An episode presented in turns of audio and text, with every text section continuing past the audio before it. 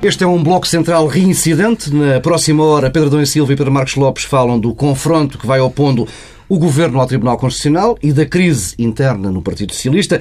São reincidências justificadas, digo eu. Afinal, são estes os dois únicos temas que vão animando, ocupando o país político eh, por estes dias.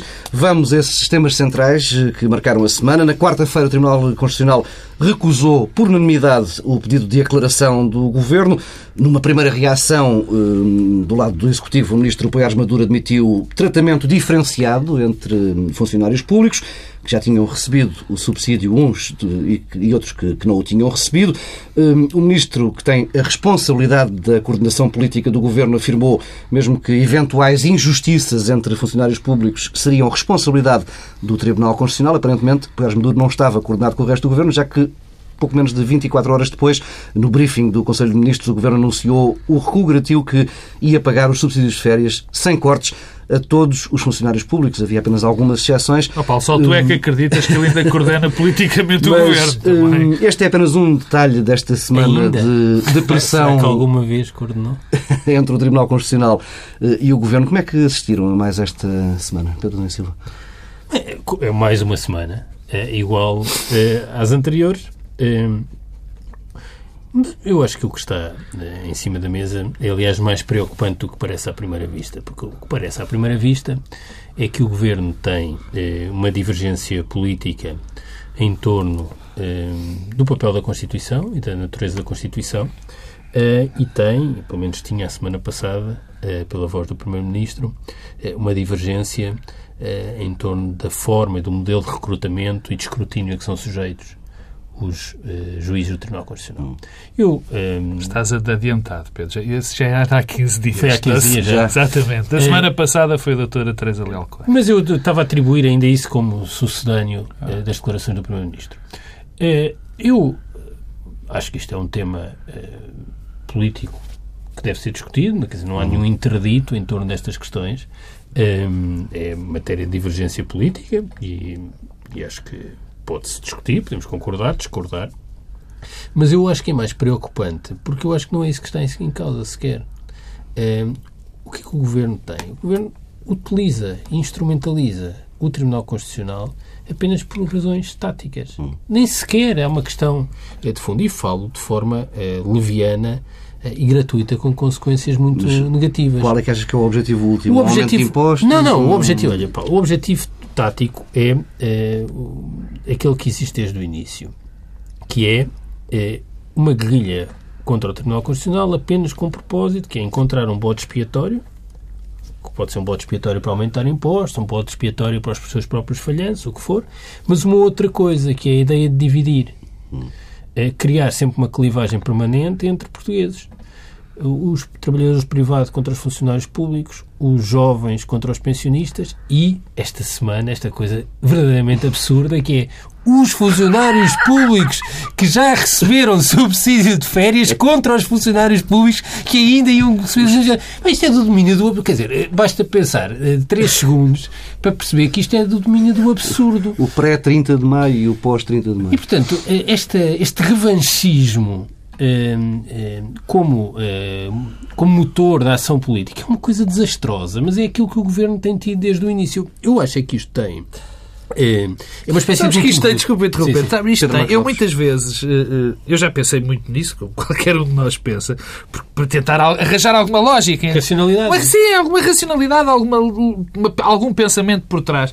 Eu, eu outro dia lembrei-me de uma coisa interessante, que era, quer dizer, eh, nós sabemos que há aqui uma matriz peço desculpa pelo, pelo termo que é mal utilizado, e já vão perceber porque, uma matriz ideológica nisto. Tentar entender uma matriz ideológica, e, ideológica nisto. Eu, eu, só me lembrei, muito francamente, e lembro muitas vezes daquelas pessoas do Tea Party. é isso, é isso. É, não é? é. Eu acho que só Era pode isso que eu ia ser. Dizer agora. Olha, pronto. É, não, eu ia dizer é isso. Eu, por acaso, ia mesmo dizer isso agora. Que é... Até de antes dos federalistas. De... É, porque é. Que uma coisa. Repara, isto é uma espécie de último reduto de uma estratégia, quando as outras estratégias todas já falharam.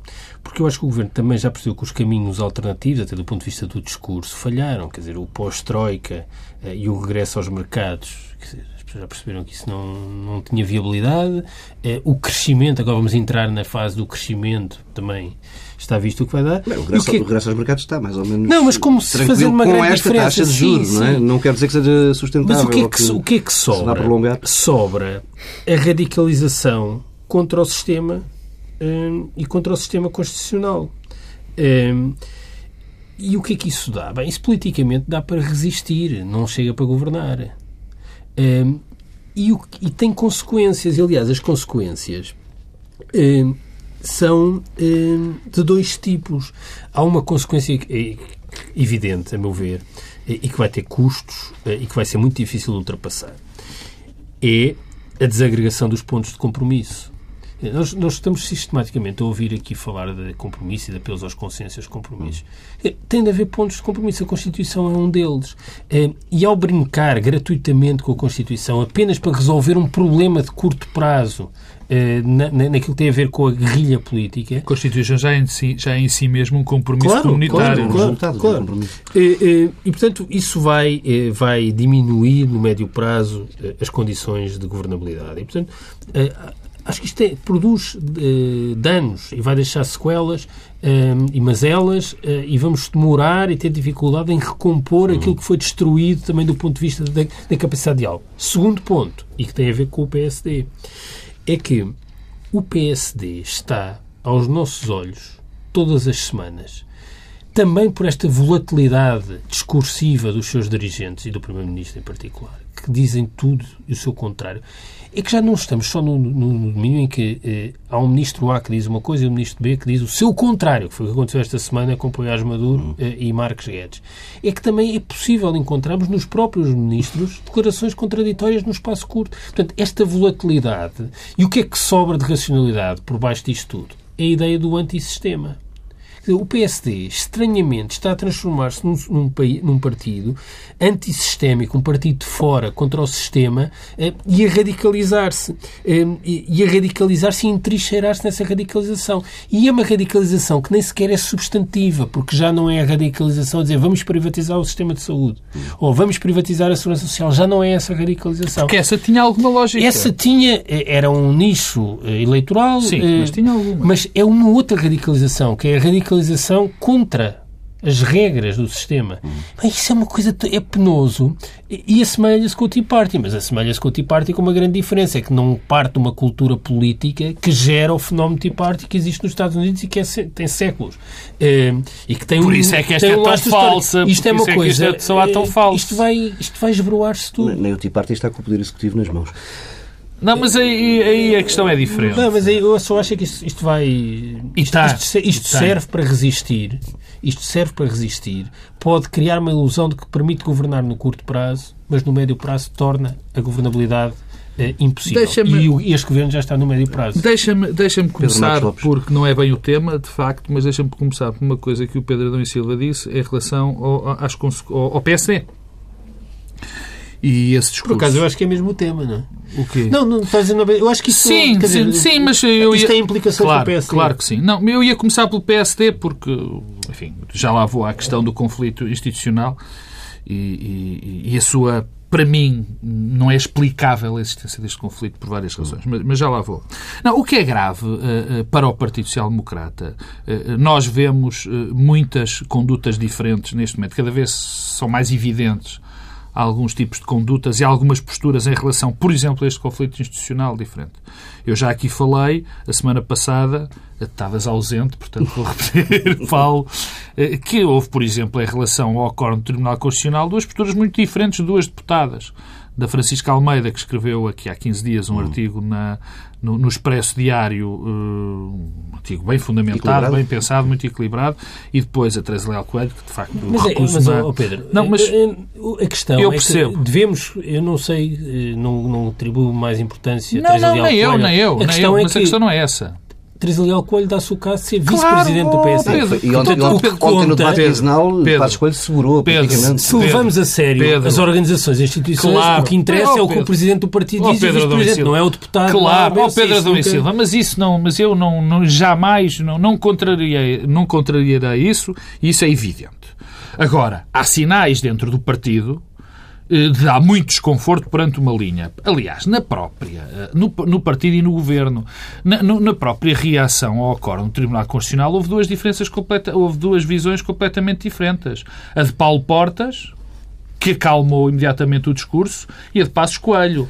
Até a Márcia António Costa, que é conhecido por ser muito violento e às vezes propositado em algumas intervenções, teve, teve muito mais cuidado Digamos, na se, reação. Se tudo isto tivesse parado nessa intervenção de Paulo Portas na noite de segunda-feira. Claro que sim, não, nada há disto tinha acontecido. Mas deixa-me ir ao PSD. O problema é que este acantonamento do PSD em, eh, eh, neste, nesta fúria talibanesca, neste, nesta, espaço, nesta espa, na espécie de Tea Party sem, sem grande, sem grande eh, sustenta, sustentação, vai, pode dar perfeitamente origem a que o Partido Social Democrata deixe de ser, o PSD, deixe de ser um partido charneira no sistema político.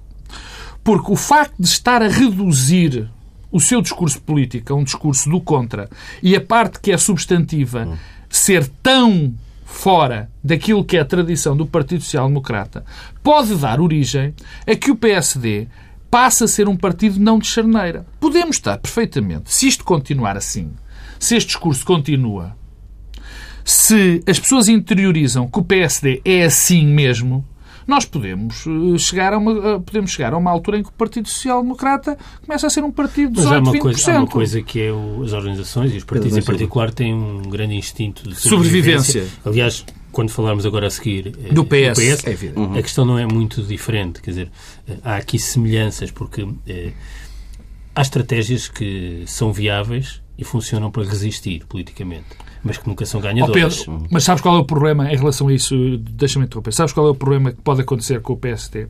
É que se aparece uma alternativa eh, dentro do Bloco Central, digamos assim, que chame ou que seja apelativa a uma parte do, do partido, que seja muito apelativa a a uma parte do partido em determinado contexto, isso pode ter efeitos quase irreversíveis.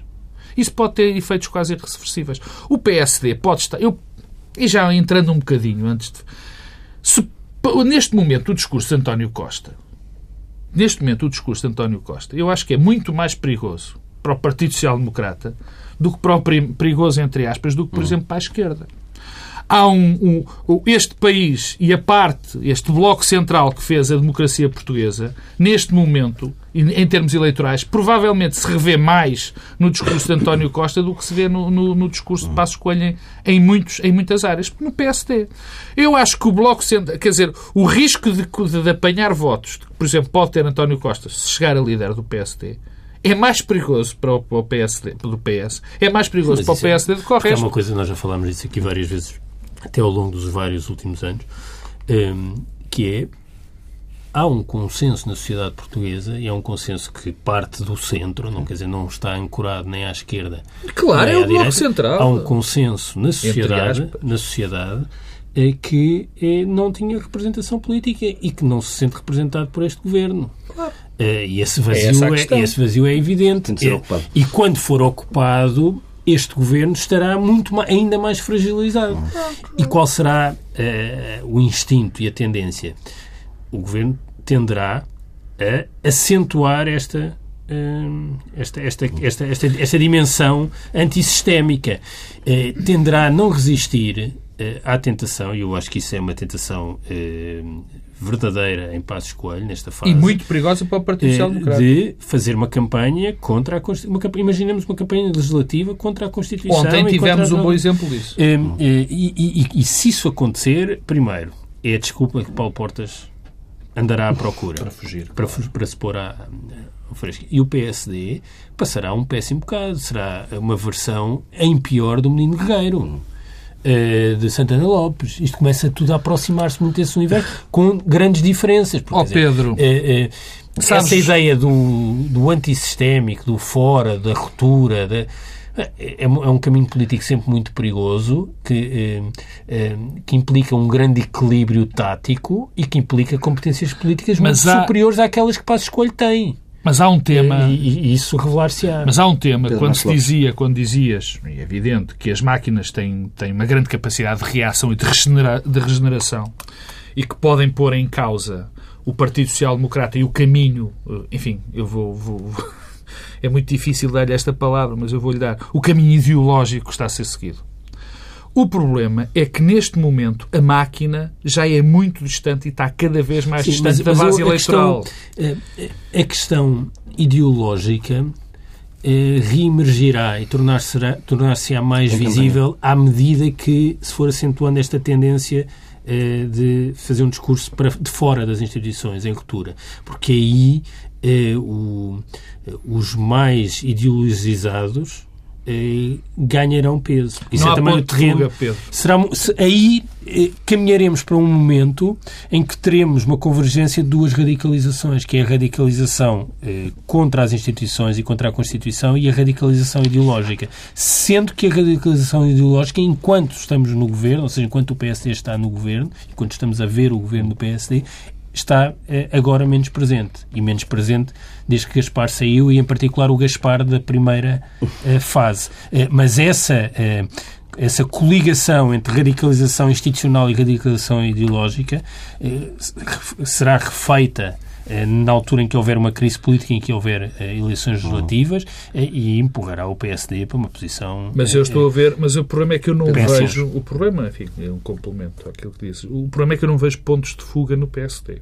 Não há. Há um ponto de fuga, chama-se derrota eleitoral. Pois, pois. Sim, há essa nova liderança e... Não, essa derrota existe. É, essa, isso, isso parece-me claro. Hum. O problema é depois do ponto de fuga após essa derrota eleitoral. Eu isso, tenho muitas dúvidas. Eu também, eu eu concordo. Tenho... aliás, comecei por dizer que acho que isto, é muito difícil. o que nós assistimos nestes últimos três anos, eh, não vai ser fácil de recompor, eh, de eh, colar os cacos hum. e os cacos institucionais, políticos, nos partidos, no sistema partidário, na sociedade portuguesa, no sentimento de pertença de todos. Uns não é porque uns somos jovens e estamos no mercado de trabalho e outros são pensionistas e são nossos pais, ou porque uns são funcionários públicos e outros trabalhadores do privado. Isso não vai ser difícil e é uma coisa. Ah, eu, eu, continuo, eu continuo a pensar que isso é uma irresponsabilidade não, irresponsabilidade. É uma irresponsabilidade esta ideia de, eh, de governar dividindo e colocando uns contra os outros e pensar que daí vem alguma coisa de bom. Não vai. Irresponsabilidade é com certeza, mas eu sou muito menos pessimista nestas como ao costume, do que o Pedro. Eu acho que a nossa comunidade é, é bastante sólida e, e apesar de estar a, de atravessar uma crise que está a ser fomentada, uma crise nos seus próprios valores hum. constitutivos, e que está a ser fomentada, isso é um facto. Uh, acho que ela é demasiado. É, é, acho que acho-a sólida e acho que nos valores fundamentais ela não, não está desequilibrada. Aliás, e se me permites, e, aproveito para entrar. Aliás, já, já, já entrei, já entramos todos nisto há uns meses, se calhar até anos, com a questão do Tribunal Constitucional. Uh, há um indício que, muito interessante que é, em todos os estudos da opinião, eh, as pessoas eh, estão do lado, em numa esmagadora maioria, digamos assim, no lado do Tribunal Constitucional. E há algo que me surpreende. Eu não consigo, francamente, explicar, não tenho esta facilidade de, de explicação que o Pedro o Adão e Silva mostrou, de que dizer que há aqui um objetivo tático do governo. Claro, e há um objetivo tático. Eu transcendo-me, já não, já não consigo ser tão direto assim por isto. Porque há aqui qualquer coisa que não bate certo. Em primeiro lugar, eh, parecia que assim era. Só que, primeiro, é uma guerra que não pode ser ganha, por definição. O próprio ministro Schäuble alemão disse. Em segundo lugar, não há estudo, repito aquilo que, que disse, não há estudo de opinião nenhum que sustente esta oposição, esta posição. Aliás, são Mas aí praticamente. É, é, são os sinais de que há uma coligação e uma convergência entre radicais ideológicos, que há muitos no governo, no gabinete do ah, Primeiro-Ministro. Isso não há dúvida. Sobretudo no eh, gabinete do Primeiro-Ministro. Eh, e, e, e radicalismo institucional. É, é essa a coligação que oh, Pedro, vai tornar-se mais visível. E essas coligações nunca. Dizer, não ligam que sim, é o destino. Nunca ligam, é o destino. Nunca ligam é destino. àquilo que é o é, sentimento minoritário, aliás. É muito parecido com a extrema-esquerda nesse a, a, direita, a extrema-direita eh, em Portugal, como na maior parte do mundo ocidental, eh, é, é, vem, são sempre pessoas que vieram da extrema-esquerda. Hum, sem dúvida.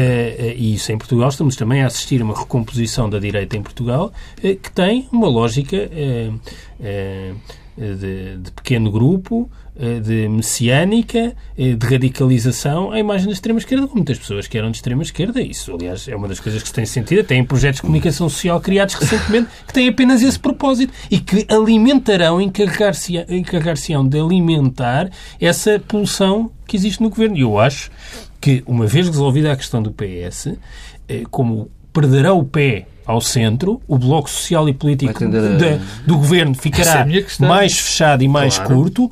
A tendência mas... não será para contrariar isso, será para acentuar. Mas, mas eu, quer dizer, eu, eu percebo, eu percebo esta explicação e é verdade que os extremistas, os extremistas são assim, os extremistas pensam sempre há muitos anos e que está aqui um futuro, há aqui uma grande ideia e tudo mais. É verdade.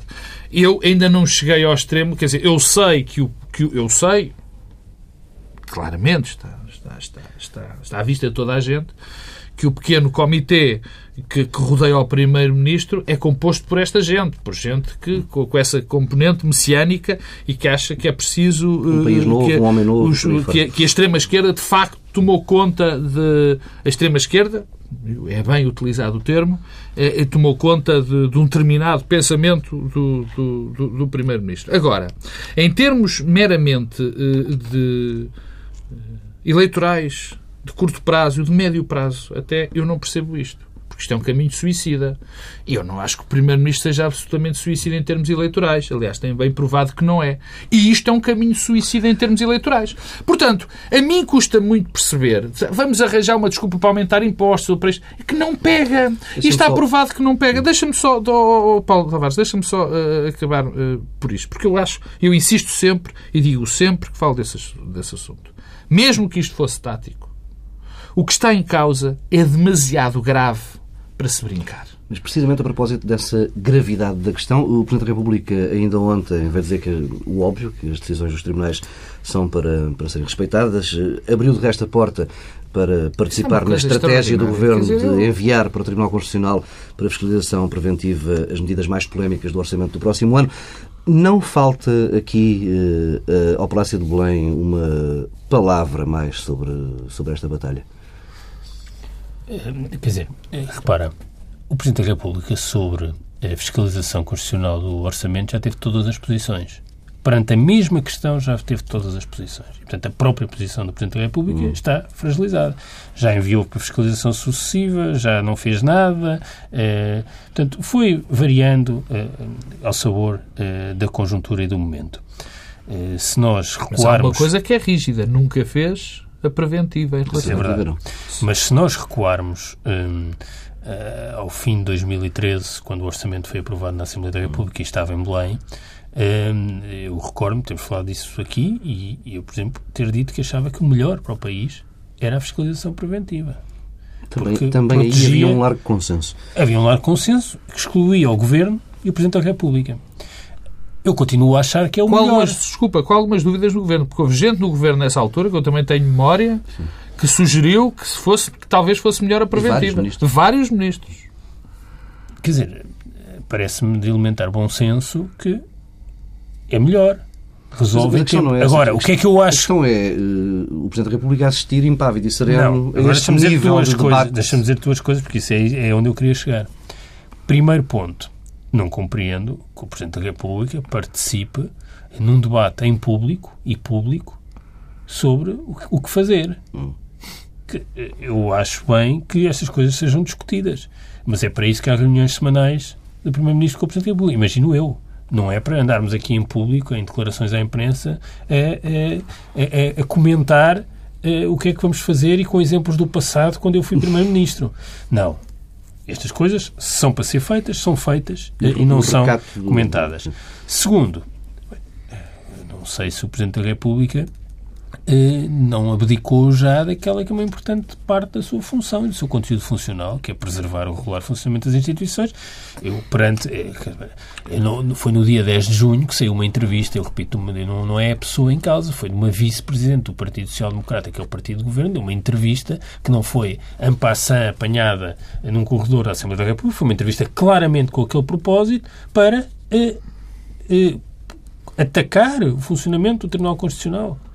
Uh, uh, e o Presidente da República nada disse. Até cá já há um outro nível, ao nível de sim, personalizar sim. juiz a juiz. Quase. Isso não, isso já isso não acho que tenha feito. Eu isso discordo. Não acho que tenha sido feito. Acho que foi um ataque Quando político. Se sente desiludida com. Bom, mas isso é um, mas, mas isso tem a ver com, com as. No essencial, foi feito um ataque político ao, ao recrutamento e ao escrutínio. Eh, propondo uma solução alternativa, que não se percebia bem qual era, mas ainda assim, e com as sanções jurídicas, é uma questão política, não é uma questão pessoal, com aqueles juízes em particular, o juiz A, o B, o C ou D.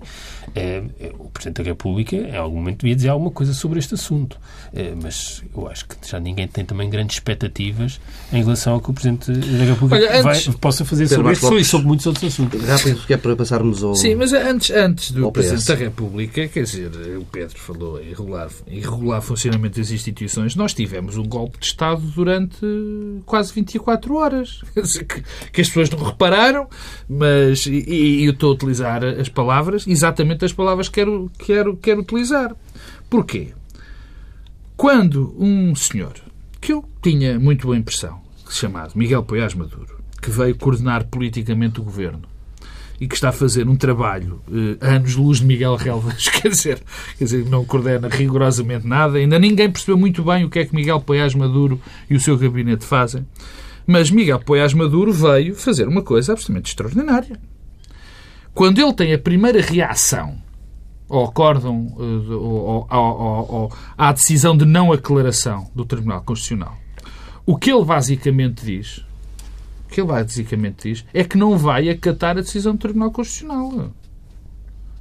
No fundo, é o que lá está. Quer dizer, porque quando ele vem dizer que, bom, os outros já não pagaram, os outros já está, e agora estes é que temos que pagar, os outros não pagam, que não era, como é evidente, o que o Tribunal Constitucional dizia, tanto assim era Houve que, Mar... uma resposta. que tanto assim era que o Tribunal Constitucional veio dizer e mais tarde Marcos Guedes, 24 horas, nem 24 horas depois, também veio dizer que portanto, eu não estou a delirar. Não estou a delirar, porque era evidente o que lá estava. Pedro, a questão do, do Presidente da República. Portanto, o que, o que, o que Miguel Poiás Maduro fez, quer dizer, foi. Aliás, eu não percebo como é que alguém consegue ficar isto já passou todos os limites. Como é que alguém que tem aquela reação continua como ministro? Quer dizer, uh, enfim, uh, vale tudo. Quer dizer, como é que aquela senhora, a doutora Teresa Leal Coelho, permanece como vice-presidente do PSD? Enfim. Quanto ao Presidente da República, é muito simples. Eu acho que o Presidente da República também ultrapassou aqui um ponto que não podia ultrapassar. E desta vez achei o ponto mais grave do que. um ponto extraordinariamente grave.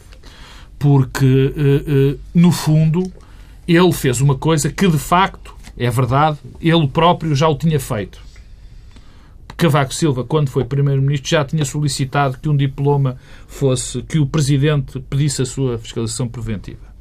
Bom, mas eu não quero, nem pouco mais ou menos, comparar aquilo que tem sido a cooperação deste, deste Presidente de cooperação entre enormes, entre enormes aspas, entre o que tem sido a cooperação deste Presidente com o Governo e aquele que era o Cavaco Silva com outro hum. Presidente da República. E mesmo, eh, eh, e era alguém com que ele estava relativamente próximo. Eu não compreendo este tipo de, de relacionamento. Porque, mais uma vez, há aqui uns atropelos não claramente, nada que fuja à lei, mas há uns atropelos institucionais que a mim não me agradam. Vamos eh, avançando para um outro tema também repetido, insistente por estes dias, a crise no Partido Socialista.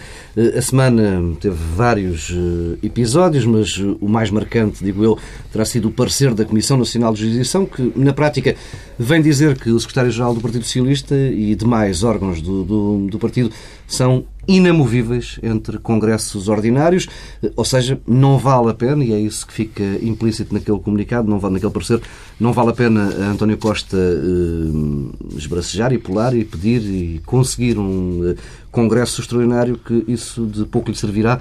Eh, Pedro Adão e Silva, eh, temos o, o, partido cristalizado, temos aquele, aquele Partido Socialista eh, parado, sem, sem poder reagir a um problema político. Os problemas políticos resolvem-se sempre politicamente. Hum. Não, isso é. acabam por se resolver. Eu acho que fizemos todos uma descoberta esta semana eh, e a descoberta foi que há um partido de natureza golista eh, em Portugal.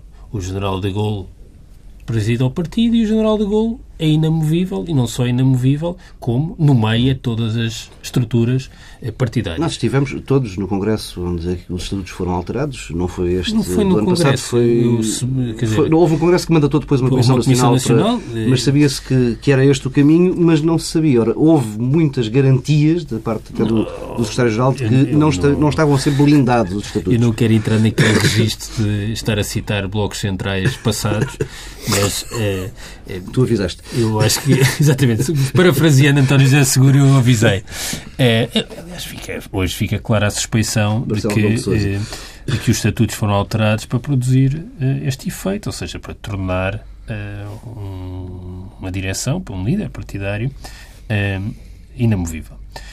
Qual é o problema? É que isto é uma estratégia de resistência e de desistência, que é uma estratégia de entrincheiramento nos estatutos e nos estatutos com as questões de eh, caráter, já, já, lá vamos. Portanto, é uma espécie de novidade política, que é temos um partido entrincheirado na burocracia e nos afetos. Isto nunca aconteceu. É também, da mesma forma que há pouco eu sugeria que o PSD pode estar a tornar-se uma coisa nova e diferente, hum, isto também é uma coisa nova e diferente. O PS já é, não é? Não, já é, não é porque a questão não está fechada e não está resolvida, mas, mas podemos colocar essa questão, eh, que é, eh, imaginemos o que será eh, o Partido Socialista se António José Seguro se mantiver líder.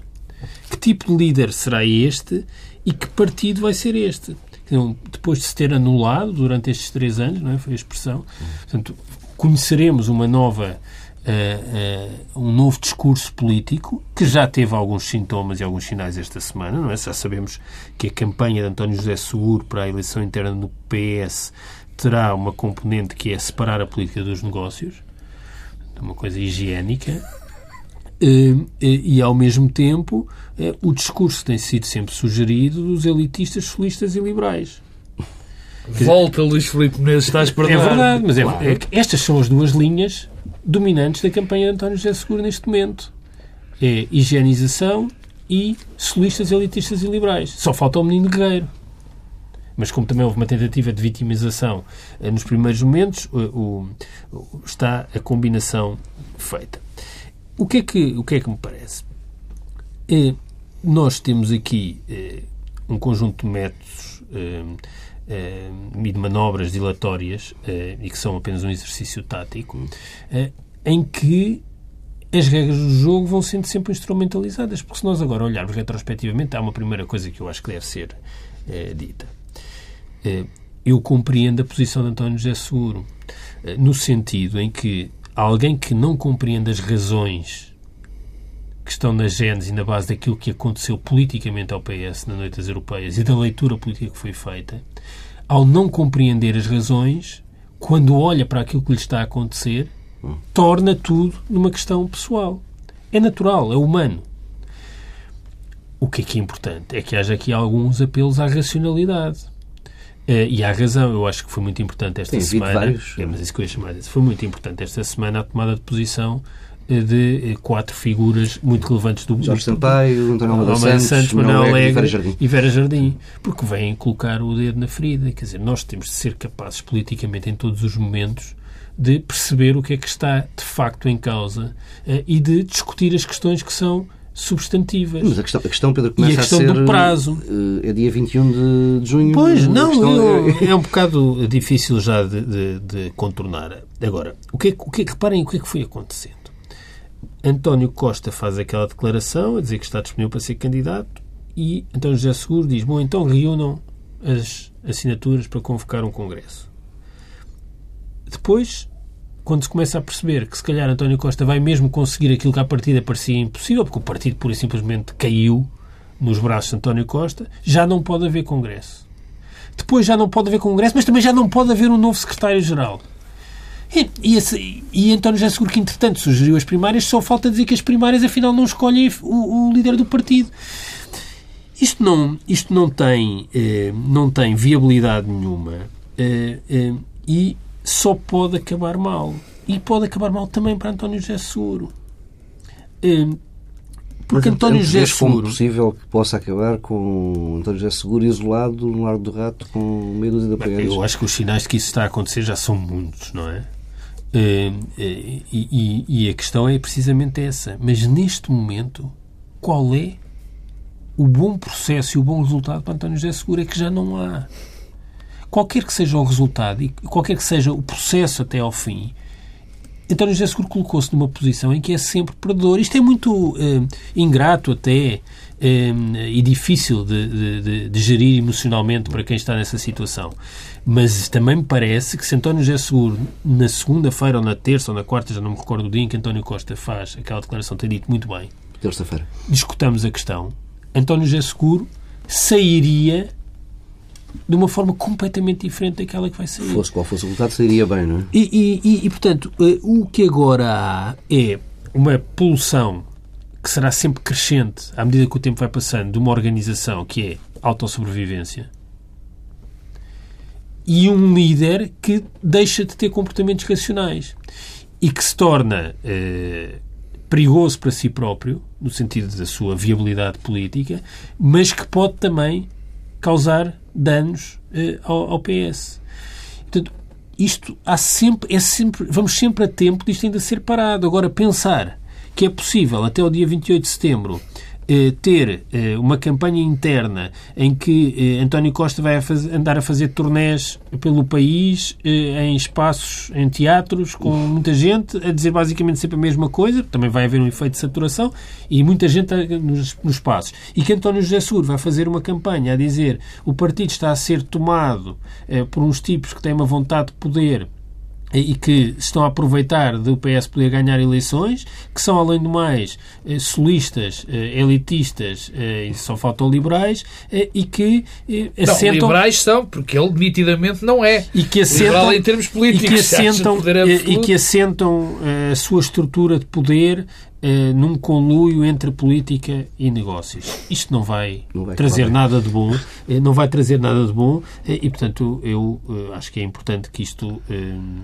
se resolva, se discuta politicamente eh, e que tenha e que o bom senso, a razoabilidade imperem sempre. eh, e- Já vem tarde e- esse- e- esse apelo. Não, não, não, não, não, não, quer dizer, nem eu tenciono. Quer dizer, Não, é, é- fazer- é um apelo, claro que podes É, é, fazer e é, deves até. é, Agora, eh, acho é que isto não tem sentido nenhum e perdeu qualquer sentido. E é, é até perigoso. Há aqui dimensões eh, perigosas eh, e, que são as dimensões mais eh, populistas mesmo, que esta questão da política dos negócios, de- a questão de, de- de- de- a diferenciação através da reforma em cima do joelho do sistema eleitoral, que eu acho que é uma coisa à qual, aliás, não deve sequer a devida importância e a relevância. É a mesma coisa como a vice-presidente do PSD. Quer dizer, não, não, não podemos aceitar, não, todos. No Também país, há não se pode aceitar que eh, o líder de um partido que normalmente eh, alterna no governo com o outro e que, portanto, que é um potencial primeiro-ministro, que apresente reformas do sistema político assim em cima do joelho para resolver um problema interno na liderança partidária, quer dizer, e que, e que fale da redução brutal do número de deputados. Eu imagino que haja muita gente eh, que, que acha o tema popular. Eu devo dizer que um tema destes tratado assim é perigosíssimo para os equilíbrios do regime. Lá está.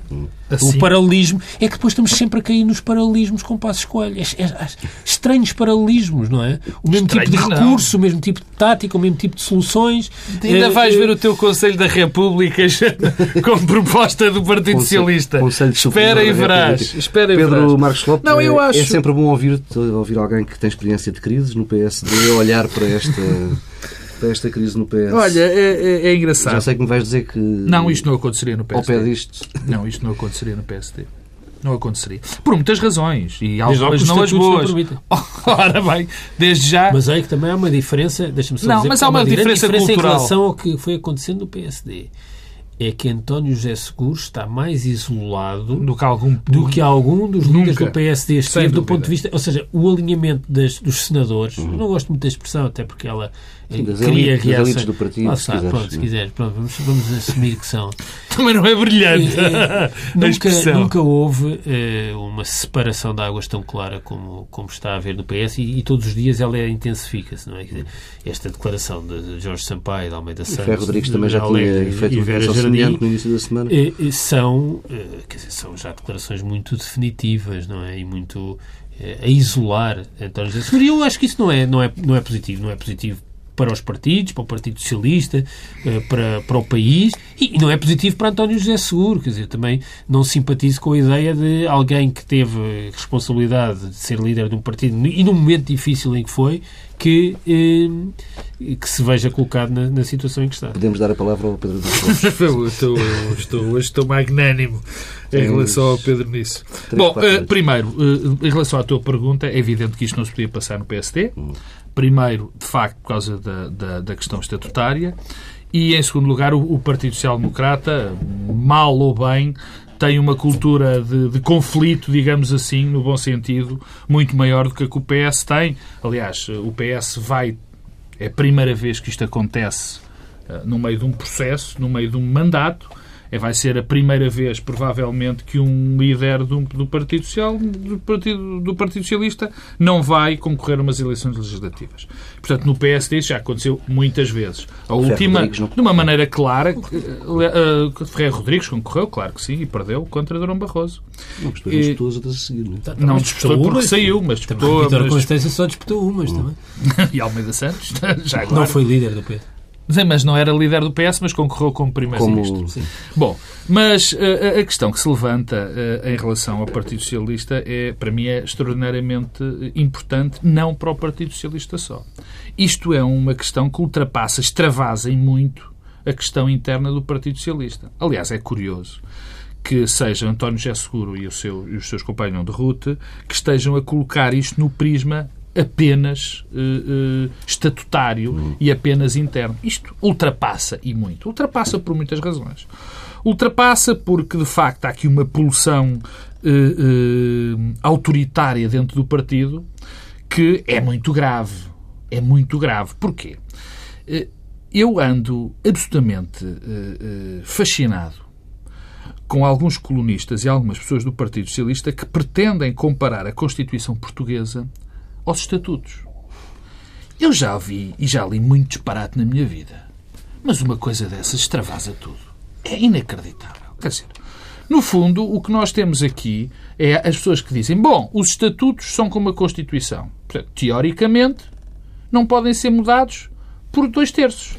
Só podem ser mudados desta, de- desta forma. Sendo Ora, que foram mudados recentemente. que foram rodados Por uma Comissão. Nacional por 200 Por uma. Comissão Nacional, é exatamente isso. Quer dizer, é exatamente isso que eu ia dizer. Portanto, isto, nada disto faz sentido. Isto é, isto é ofender a inteligência das pessoas. Eu vejo colunistas a reproduzirem isto com a vontade brutal. Quer dizer, eu não percebi independentes. Quer dizer, isto é, é de facto insultuoso à inteligência. E depois, porque eh, eh, este, este, o, o que está a acontecer no Partido Socialista está durante três meses ou quatro meses nesta guerra interna vai ter consequências gravíssimas no próprio sistema partidário.